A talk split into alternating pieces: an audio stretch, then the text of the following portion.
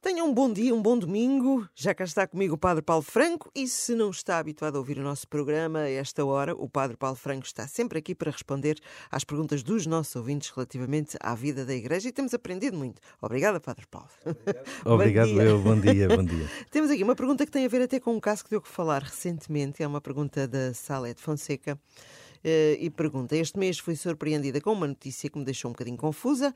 Nos Estados Unidos, milhares de batismos foram anulados porque um padre terá trocado uma palavra no momento do batismo.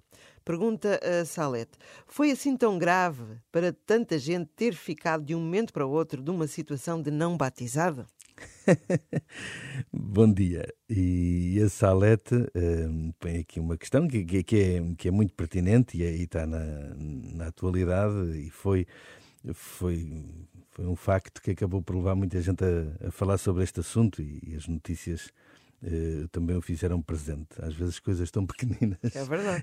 que, Mas aqui envolve muita gente, que, não é? É verdade, é verdade. Então, um, bem, a, a, pessoa não ficou numa situação, já agora, a pessoa não fica numa situação de não batizada. A pessoa reconhece que nunca foi batizada. Uh, pronto, ou seja, é a nulidade de um ato. Aliás, a gente tem falado disto a, vezes, a, propósito, sim. por causa da questão das nulidades de casamento. Volta e meia temos falado aqui que as pessoas também nos têm perguntado muito isso, porque também é uma realidade também muito comum na vida das pessoas. E eu tenho sempre explicado que não se trata de anular, não se trata de a partir de agora ficar nulo. Trata-se de declarar que ele sempre foi o nulo, que ele nunca existiu, porque foi um ato inválido. E no fundo é aqui o que está em causa. Mas para percebermos tudo isto, é preciso, se calhar, desmontar aqui um bocadinho o, o, processo para quem nos está a ouvir eh, consiga perceber o raciocínio. Bom, todos os sacramentos, primeira coisa, todos os sacramentos têm uma matéria e uma forma. Ou seja, há uma matéria associada a cada sacramento, essencial para que seja válido o sacramento, e já vão perceber porque é que eu estou a dizer isto, e uma forma, ou seja, um, um, um rito próprio para administrar esse sacramento. Porquê? Porque uh, neste sacramento é muito visível, no sacramento do batismo, aquilo que o sacerdote, ou neste caso também pode ser um diácono ou um bispo, uh, ou em casos excepcionais, em situações de urgência, até pode ser um leigo, uh, o, que, o que cada um dessas, cada uma dessas pessoas faz no batismo é no fundo um bocadinho emprestar a sua vida, emprestar o que é a Cristo para que seja Ele a realizar o mistério sacramental. Porquê? Porque nós uh, repetimos, quando batizamos, repetimos aquilo que Jesus disse.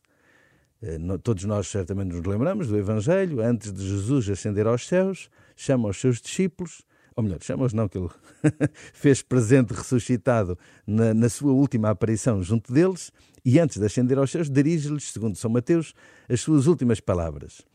Uh, eu vos envio, um, uh, eh, eu, vos, eu, eu, vos mando que ensineis todas as coisas uh, e que batizeis em nome do Pai, do Filho e do Espírito Santo. Ou seja, a fórmula do batismo, a forma de nós batizarmos, é com as palavras que Jesus instruiu os seus discípulos e apóstolos a fazerem. Se nós não repetimos as palavras que o próprio Jesus mandou, acaba por acontecer que o mistério não acontece. Porquê? Porque quem o realiza é Cristo em nós. E neste caso houve uma nuance? Neste caso houve uma mudança desse texto e por isso deixa de acontecer o mistério. É a mesma coisa que, por exemplo, na missa. É?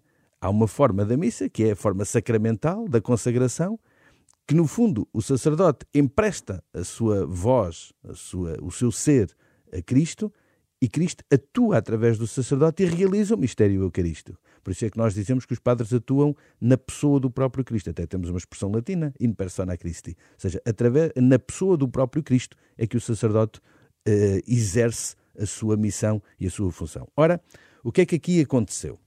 Ah, e já agora, depois há a questão também da matéria, não é? Por exemplo, para a missa, se não houver pão e vinho, não pode haver uh, celebração. Não posso consagrar uh, uma bolacha e um copo de whisky, por exemplo.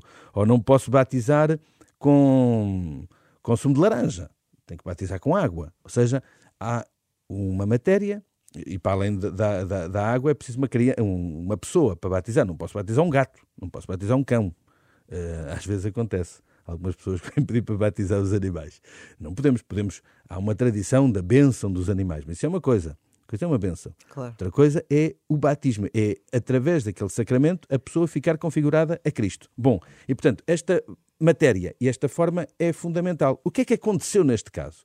O que aconteceu neste caso é que o sacerdote em causa, certamente movido por boas intenções, sem se calhar ter consciência da consequência que estava, que estava aqui em causa, ele altera o texto e em vez de dizer eu te batizo em nome do Pai, do Filho e do Espírito Santo, dizia nós te batizamos em nome do Pai, do Filho e do Espírito Santo. Quase Seria que assumindo que era a comunidade toda certo. que batizava, que acolhia aquela criança. Sim, uma coisa é a comunidade acolher aquela criança, uma coisa é que pelo batismo a criança incorpora uma nova família. Outra coisa é ser a criança a batizar, não é? É Cristo, através do sacerdote, que batiza, que, que configura a pessoa a ele próprio. E, portanto, o, o pronome pessoal é fundamental para a validade. A forma é fundamental. É muito interessante, já agora se calhar muitos não sabem que nos estão a ouvir, mas há um acordo entre várias igrejas cristãs, eh, para além da Igreja Católica, outras igrejas, como a Igreja Metodista, a Igreja eh, Luterana, a Igreja Anglicana, hum, várias igrejas da Aliança Evangélica, que se reconhecem mutuamente o batismo uns dos uhum. outros. Aliás, já falámos disso aqui. Exatamente, porque se respeita exatamente desta forma. Porque a pessoa, quando foi batizada, foi batizada com esta forma. Eu te batizo em nome do Pai, do Filho e do Espírito Santo. E o batismo, o sacramento do batismo, não é exclusivo da Igreja Católica, mas é de todo o cristianismo, porque todos são configurados a Jesus Cristo. E por isso é que nós reconhecemos como válido o batismo. Portanto, se essa é a condição para nos reconhecermos mutuamente válidos o batismo entre todas as confissões cristãs, não podemos reconhecer válido um batismo que não utilizou esta forma. Portanto, agora, por amor de Deus, quando foram batizados, certifique-se que é assim que é dito. Portanto, é, é muito importante e isto faz-nos perceber o quão, é importante as, o quão são importantes as palavras e o quão é importante o rito e o percebermos que isto não, é, nós não somos donos das coisas. Nenhum padre é dono dos sacramentos. Nem a pessoa A, B ou C é dona dos sacramentos. Uh, há, um, há, um, há um mistério que acontece e que atravessa toda a história, desde o momento da revelação em Cristo e da tradição do que aconteceu ao longo dos séculos na Igreja, que nos traz até hoje e que nos continua a manter fiéis a esta, a esta à pessoa de Jesus, que é ele, no fundo, o autor dos sacramentos então, para nós. Uh, uh, imagino que todos os sacramentos que daí advenham, casamento, sacramento da confissão, fica sem efeito? Fica assim, são inválidos. Na pessoa, na pessoa que, não, que, que, que, se percebeu que não estava validamente batizada, todos os sacramentos que essa pessoa eventualmente tenha recebido ou celebrado também não são válidos, porque uma das condições para a validade dos sacramentos é que a pessoa seja válida, Batiza, seja claro, batizada. Sim. Portanto, se não é batizada, todos os outros sacramentos acabam por ser também válidos. Agora, há aqui uma coisa também para as pessoas perceberem. Uh, um, uma coisa é ser um ato inválido, outra coisa é ser um ato ilícito. Porque às tantas as pessoas podem estar a dizer, ah, mas então muda-se tantas vezes alguns textos, então quer dizer que é tudo inválido. Não. Por exemplo, sei lá, às vezes os sacerdotes não seguem à risca as rúbricas do missal na celebração da missa. Isso não faz da missa um sacramento inválido. Se as palavras da consagração não forem aquelas, então aí sim o sacramento é inválido. Mas se eventualmente o sacerdote, no meio de uma oração, mudar o texto da oração, não torna o sacramento inválido, porque não é a fórmula sacramental. Okay. É uma oração no rito litúrgico. Dizem, mas está bem. Não, é um ato ilícito. Ou seja, falta Não convém. Não é, não é lícito aquele, aquele ato, porque nós temos que respeitar as rúbricas dos livros litúrgicos. No entanto, não coloca em causa a validade. Muito obrigada, fica esclarecida. Penso que a Salete também uh, poderá ver a partir de amanhã também em rr.sap.pt. Estão lá todos estes apontamentos.